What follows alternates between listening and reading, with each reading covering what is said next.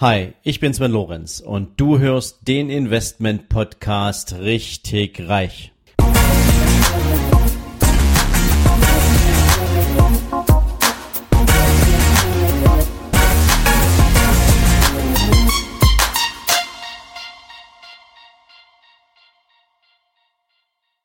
Ja, herzlich willkommen zur letzten Runde in der Steuerwoche mit Helmut Beck in deinem Investment Podcast Richtig Reich. Herzlich willkommen, Helmut. Grüß dich, Sven. Ja, heute haben wir das große Finale ähm, und wir sprechen heute mal über das Thema Unternehmensverlagerung ins Ausland. Ähm, warum ist das das große Finale? Weil ähm, natürlich mit steigendem Unternehmenserfolg und mit steigenden Steuern und äh, je größer die Umsätze und Gewinne werden, fangen Menschen an, so ein bisschen paranoid zu denken. Und in der heutigen Zeit scheint das auch echt ein Trend zu sein, dass ganz, ganz viele Menschen über das Thema nachdenken, ich verlege meine Firma einfach ins Ausland. Und ehrlich gesagt, ist das zwar ein nachvollziehbarer Gedanke, zumindestens wenn es scheinbar im Ausland eine bessere steuerliche äh, Situation gibt. Aber du kannst natürlich völlig auf die Nase fallen, wenn du nicht weißt, was richtig und was falsch ist. Und darüber möchte ich heute mit Helmut sprechen. Und ähm, Helmut, ich würde mal zwei, zwei, zwei, zwei Szenarien hinlegen.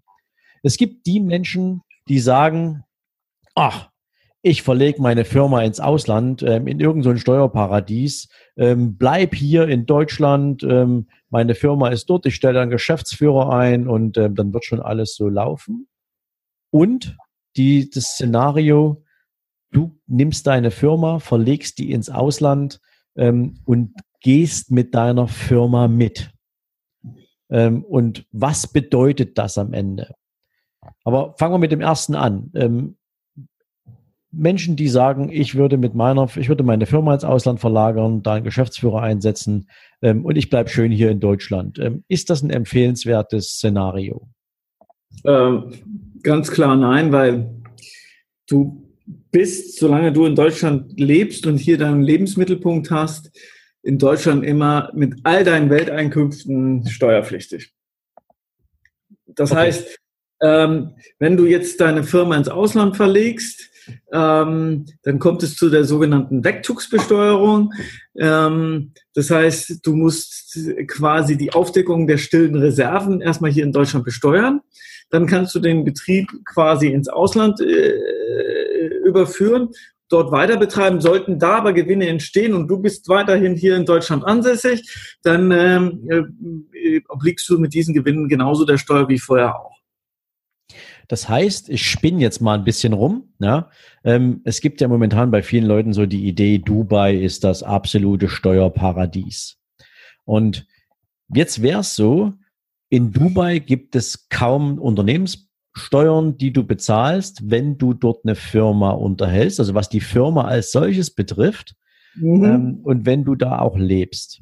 Ja. Wenn du, wenn du allerdings jetzt Einkünfte in Dubai in deiner Firma erzielst und du wohnst nach wie vor in Deutschland, dann mhm. darf der deutsche Fiskus die in Dubai angefallenen Erträge oder Gewinne sozusagen nach deutschem Steuerrecht veranlagen. Richtig? Ja.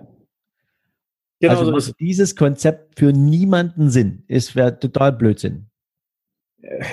Ja, also äh, generell die dümmste Lösung, ehrlich gesagt. Okay, super, weil das ist etwas, was mir des häufigeren begegnet und ähm, deswegen habe ich das jetzt auch wirklich bewusst so formuliert. Ähm, es gibt eine ganze Menge naive Menschen da draußen, die der Meinung sind, ähm, mal eben nur eine Firma ins Ausland zu schaffen ähm, und sich dabei den Luxus unseres Landes zu gönnen. Das funktioniert irgendwie. Ähm, nein, es funktioniert eben nicht. Und ähm, wer ein bisschen genauer in die Gazetten schaut, ähm, der weiß auch, dass der ein oder andere prominente Deutsche über genau diese Hürde in den vergangenen Jahrzehnten gefallen ist ähm, und dann durchaus ähm, nicht unbedingt ähm, auf Du und Du mit dem deutschen Fiskus stand. Ja, es gibt ja viele prominente Fälle, wo das der Fall war. Ähm, ich sage mal so, äh, das sollte man auch sich ganz äh, deutlich vor Augen führen. Wenn ich in Deutschland wohne, da meinen Lebensmittelpunkt habe und im Ausland Einnahmen generiere, die ich in Deutschland nicht versteuere, dann ist das ähm, ganz klar ein, eine Straftat. Okay, damit haben wir es auf den Punkt. Ähm, vielen Dank, Helmut. Jetzt kommen wir mal zu der sinnvollen Variante, ähm, allerdings sinnvoll rein im steuerlichen Sinn. Ähm, du verlegst dein Unternehmen in ein Land. Bleiben wir bei Dubai, tolles Beispiel. Ähm, und wenn du tatsächlich als Inhaber dieses Unternehmens steuerfreie Gewinne und Erträge vereinnahmen möchtest, an welche Bedingungen ist das denn dann geknüpft? Also nochmal, du transferierst dein Unternehmen von Deutschland nach Dubai. Genau. Du verlegst dein Unternehmen nach Dubai. Ähm, ja.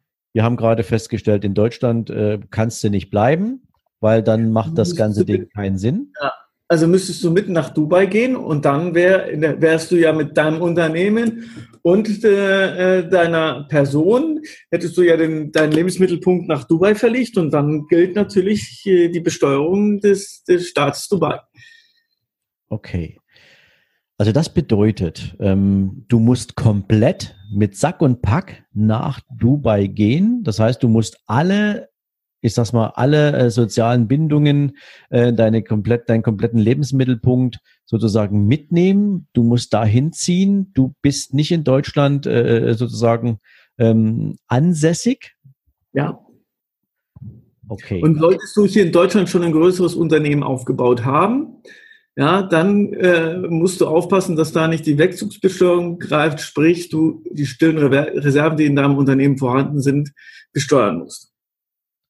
Ach, das ist dann auch nicht so einfach. Also es würde jetzt ähm, wie im ersten Fall dazu führen, du hast ein großes Unternehmen, ähm, du denkst jetzt ein bisschen wild und sagst, ich verziehe mich mit meinem Unternehmen nach Dubai, ich bin auch bereit, Deutschland zu verlassen.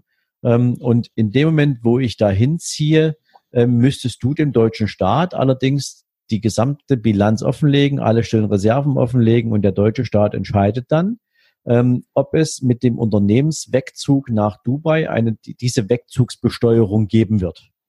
Also der, der deutsche Staat unterstellt dann, dass du dein Unternehmen quasi fiktiv äh, verkaufst, ja, okay. und unterstellt einen fiktiven Veräußerungserlös, der nach steuerlichen Vorschriften dann ermittelt wird. Mhm. Und äh, dieser, äh, dieser Veräußerungs, dieser fiktive Veräußerungsgewinn wird dann quasi besteuert.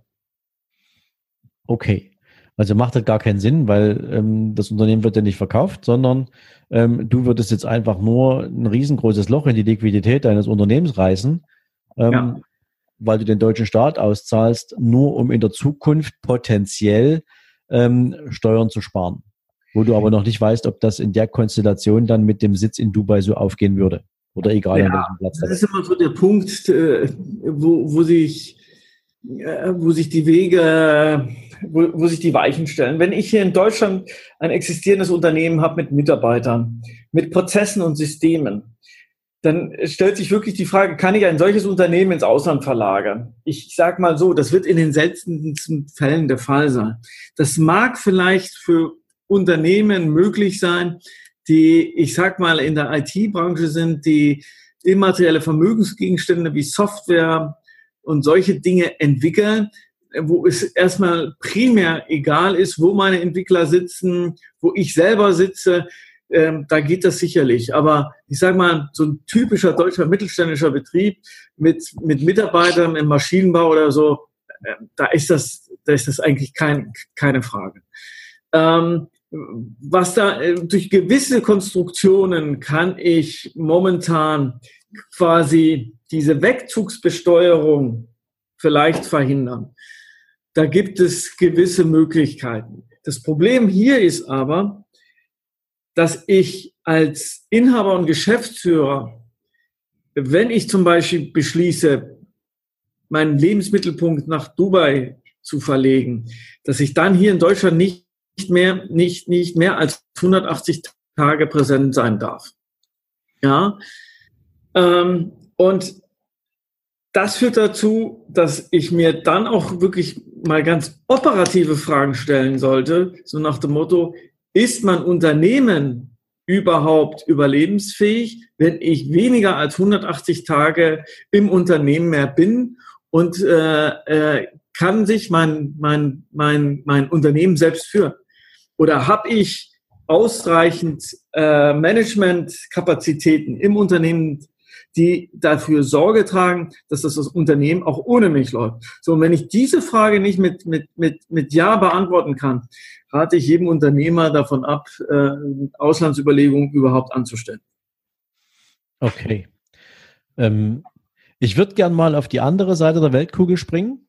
Ja. Weil es ist ja nicht nur Dubai äh, ein Land, wo Menschen sich gern aufhalten und sagen, ich ähm, verziehe mich jetzt hier aus Deutschland.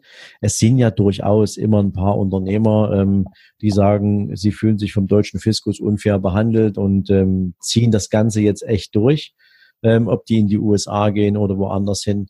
Ähm, ich erinnere mich, dass wir beide uns mal über eine sehr spannende Geschichte unterhalten haben. Ähm, ist schon ein paar Tage her ähm, da hast du mir erzählt, ähm, du hast ähm, einen langjährigen Mandanten, der genau aus solchen Gründen Deutschland verlassen hat ähm, und der ist in die Karibik gezogen. Und ähm, in der Karibik ähm, wissen wir ja auch, sind die zum Beispiel gesundheitlichen Rahmenbedingungen im Sinne von Gesundheitsversorgung, Medizinversorgung jetzt nicht so optimal wie äh, in den westlichen Ländern. und der wollte dann irgendwann zurück nach Deutschland kommen ähm, als er vom Alter her der Meinung war, ähm, jetzt kann das sozusagen das, das, das Gesundheitssystem in der Karibik seinen Ansprüchen nicht mehr genügen. Ähm, kannst du die Story mal kurz erzählen? Weil das, ich fand das damals total spannend, was da plötzlich für, für Themen hochkommen. Naja, das war ein ähm, Investor, ähm, der insbesondere in Öl- und Gasexploration äh, investiert hat. Und ähm, der war da wirklich erfolgreich und hat dann gesagt, okay, die deutsche Besteuerung ist mir zu hoch und ist dann quasi auf eine, auf eine äh, Karibikinsel gezogen und hat da auch 15 Jahre gelebt. Und ähm, dann kam aber der springende Punkt, dass ähm, seine Frau sich eine größere Verletzung zugezogen hat und äh, sie dann zum ersten Mal die ärztliche Versorgung dieser Karibikinsel live erlebt haben und dann festgestellt haben, dass eigentlich das nur so ein, so ein Notzentrum ist, das aber bei jedem größeren medizinischen Eingriff äh, quasi eine Reise in die USA fällig wird. Und das hat dazu geführt, weil sie jetzt auch schon im reiferen Alter waren, also beide jetzt schon über 70, dass sie dann überlegt haben, äh, sollen sie nach Deutschland zurückkommen, ja oder nein. Und ähm, steuerlich wäre das die Katastrophe gewesen.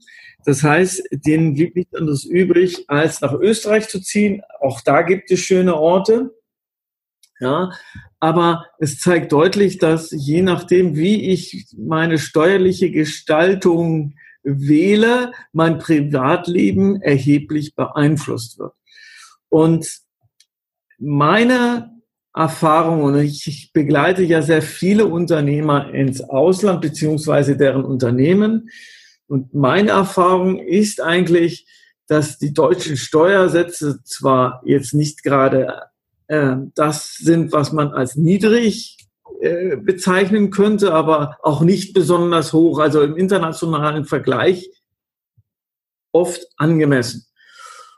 Und wenn man sich dann noch vor Augen führt, welche Vorteile ich sonst noch hier in Deutschland habe, ich sage mal Infrastruktur, ich habe äh, Sicherheit und so weiter und so fort, ähm, was ich in anderen Niedrigsteuerländern auch nicht habe, weil dort die Kriminalität einfach höher ist und so weiter und so fort. Also wenn man all diese Umstände mal abwägt, dann kommt man eigentlich relativ schnell äh, zu, der, zu der Überzeugung, das ist meine persönliche auch, dass das, was ich hier in Deutschland äh, gestalten kann, unternehmerisch, und äh, sehr wohl dem, was ich dafür an Sicherheit, an an, an äh, insbesondere an Rechtssicherheit bekomme, äh, mehr als überwiegt. Also klar ist das immer auch so eine gewisse persönliche Entscheidung, aber wenn ein Mandat zu mir kommt mit dem Wunsch, ins Ausland zu gehen, rate ich jedem mal für drei Monate es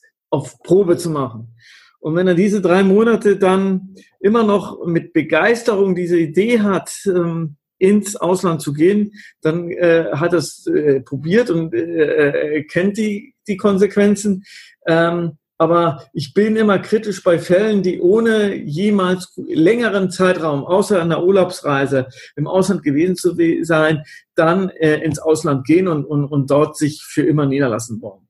Also jetzt neulich wieder einen Fall gehabt, da ist der äh, ist ist äh, ein Unternehmer, der auf den äh, Philippinen äh, äh, groß geworden ist, ähm, ist zurück nach Deutschland gekommen, weil äh, obwohl er in die Philippinen mit 16 ausgewandert ist mit den Eltern zusammen und er ist dann wieder jetzt zurückgekommen mit, sagen und schreibe 58, weil ihm die rechtliche Situation, äh, aber auch solche Aspekte, die, wir sonst ja nicht beachten, aber zum Beispiel Umweltschutz, ähm, ist natürlich in den Philippinen ein ganz anderes Thema als hier in Deutschland. Ja, ähm, das sind alles so Dinge, die, die oft dann nicht beachtet werden, die aber sehr wohl eine, eine große Rolle spielen können. Also das klingt auch für mich ähm, ja auf der einen Seite extrem schlüssig ähm, und auf der anderen Seite durchaus auch wirklich wie so eine Art äh, kleiner Weckruf zum Nachdenken. Denn ähm, ja. es ist am Ende des Tages ja schon so, ähm, dass es viele, viele, viele Menschen gibt, die in einem Stadium absoluter Naivität der Meinung sind, ähm, woanders ist das Gras grüner und da scheint die Sonne heller. Ähm, und das mag sich auch, wenn du mal im Urlaub bist, durchaus so anfühlen, weil du eben keine Alltagsverantwortung verspürst, weil du, die, weil du dich treiben lassen kannst, weil du im Flow bist, weil du einfach mal abschaltest von all den Dingen, die dich in deinem Alltag beschäftigen und belasten mögen. Ähm, wenn du dir vorstellst, dass du dein Everyday Life dahin verlegst und deine unternehmerische Verantwortung und du bist kein Solopreneur, sondern du brauchst dann dort auch wieder Angestellte. Du brauchst Menschen, mit denen du kommunizieren kannst.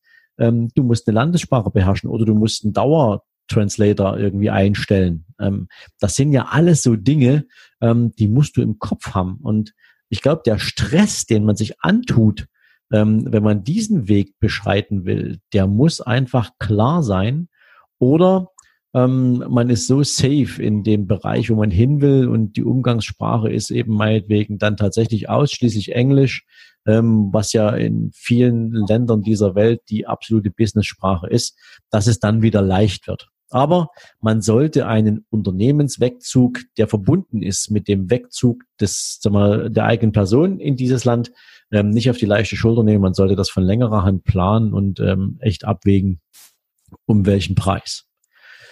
Ähm, Helmut, ich sage tausend Dank, ähm, dass wir an diesem Thema vorbeigekommen sind, ähm, weil ich glaube, wir konnten noch mit so ein paar kleinen Irrtümern aufräumen.